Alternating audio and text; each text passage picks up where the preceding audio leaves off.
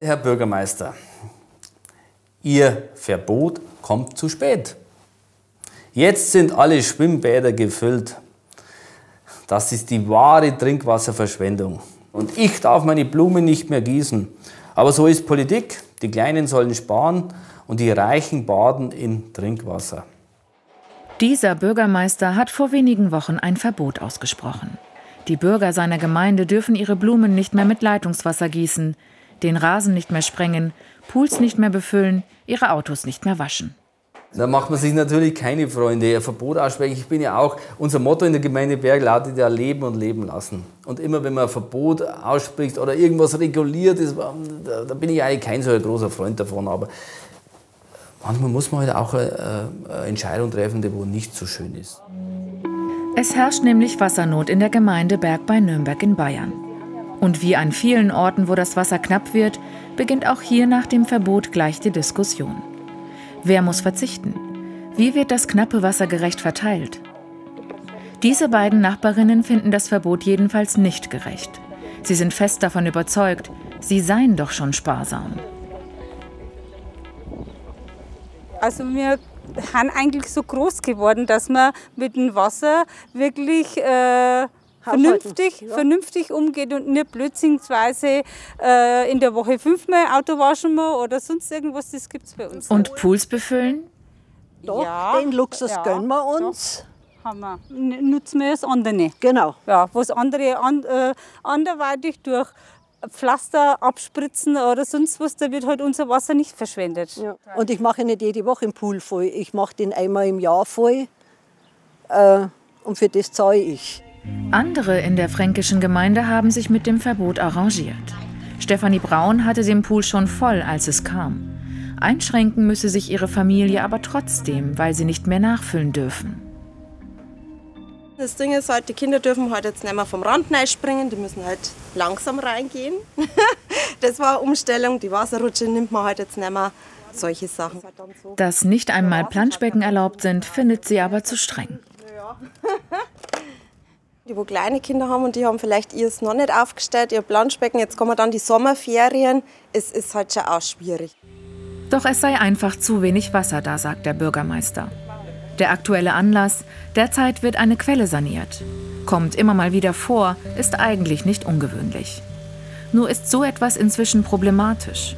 Das Wasser fehlt.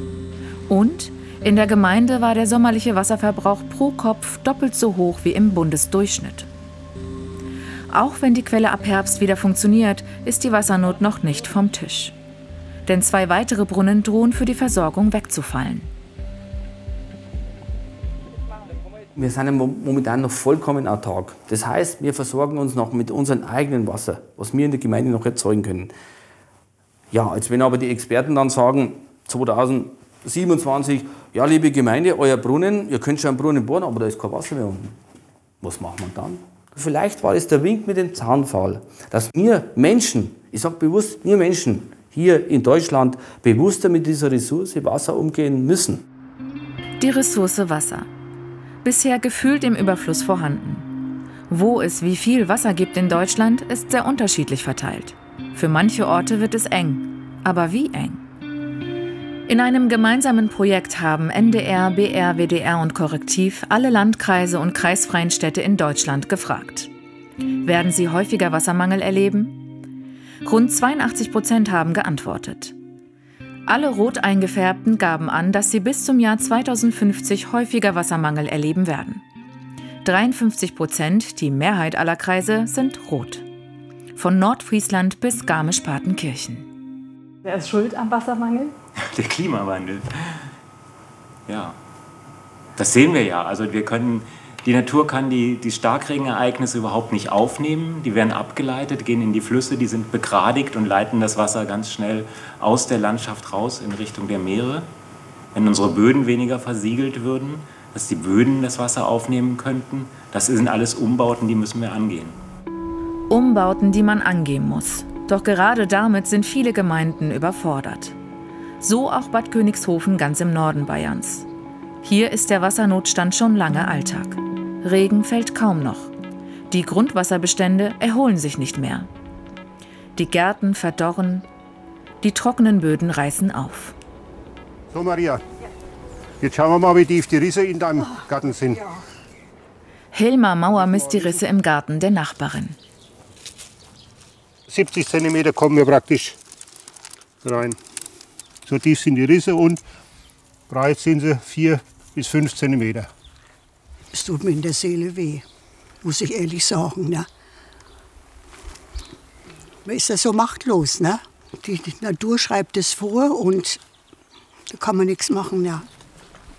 Hilmar Mauer beobachtet das alles seit Jahrzehnten genau. Er hat es gewissermaßen amtlich. Hinter seinem Haus steht eine Messstation für den deutschen Wetterdienst. Hier erfasst er seit 33 Jahren die Wetterdaten. Nichts drin, das ist zu trocken. Seine Messungen zeigen, die vergangenen 13 Jahre waren in Bad Königshofen überdurchschnittlich trocken. Die letzten ganz besonders. Das macht mir Angst. Es macht mir Angst, wenn ich raus in den Wald schaue. Dann sehe ich da draußen, dass es immer mehr Stellen gibt, die braun werden. Ne? Also das heißt, immer mehr äh, Bäume sterben ab im Wald. Und wenn Sie dann nach vorne schauen? Ja, das bedeutet, dass wir auf dem Trocknen sitzen. Dass es fast Wüstenklima wird bei uns. Wassernutzungsverbote kennen Sie hier schon seit vier Jahren. Sie sind zur Gewohnheit geworden. Bürgermeister Thomas Helbling würde die Verbote gerne aufheben, aber die Dürre hält an. Die Felder sind trocken, der Mais müsste eigentlich schon hüfthoch stehen. Ein Ende der Wassernot ist nicht in Sicht. Ich befürchte, dass wir so weit kommen, wenn wir noch ein, zwei so trockene Jahre haben, dass wir irgendwann mit Tankfahrzeugen in die Ortschaften fahren müssen, um die Bevölkerung mit dem notwendigen Trinkwasser zu versorgen. Der Bürgermeister zeigt uns seine Wasserspeicher. Diese zu füllen wird immer schwieriger, denn durch ihre Brunnen kommt kaum noch Wasser nach. Seine Idee? Über eine Fernleitung soll Wasser aus anderen Regionen zu ihnen kommen. So will er erstmal den allergrößten Mangel beheben. Doch selbst das kostet 40 Millionen Euro. Allein kann die Gemeinde das nicht stemmen. Bräuchte Hilfe, zum Beispiel vom Land. Wir versorgen knapp 10.000 Bürgerinnen und Bürger und müssten ja die, die Kosten dafür auch umlegen. Das würde ja ins Unermessliche steigen. Also das ist einfach nicht zu schaffen, auch logistisch jetzt von, von der Verwaltung her. Bei uns ist das nicht zu schaffen. So wie in Bad Königshofen sind in vielen Orten in Deutschland Maßnahmen wegen des Wassermangels notwendig. Aber kein Geld da. Auch das zeigt die Abfrage. Rund 19 Prozent der Kreise und kreisfreien Städte sagen, es sind Maßnahmen nötig, aber noch nicht finanziert. Einspringen müssten Bund und Länder. Zwar gibt es bereits erste Wasserkonzepte, darin etwa Ideen zu Regenaufhaltebecken, Flächenentsiedlung, Renaturierungsmaßnahmen, um Wasser im Boden zu halten. Klar ist, all das wird teuer, sehr teuer, prognostiziert Wolfgang Köck vom Helmholtz-Zentrum. Die Anpassung kostet Geld. Sie kann ein Stück weit durch äh, Umbauförderprogramme des Staates mitgetragen werden.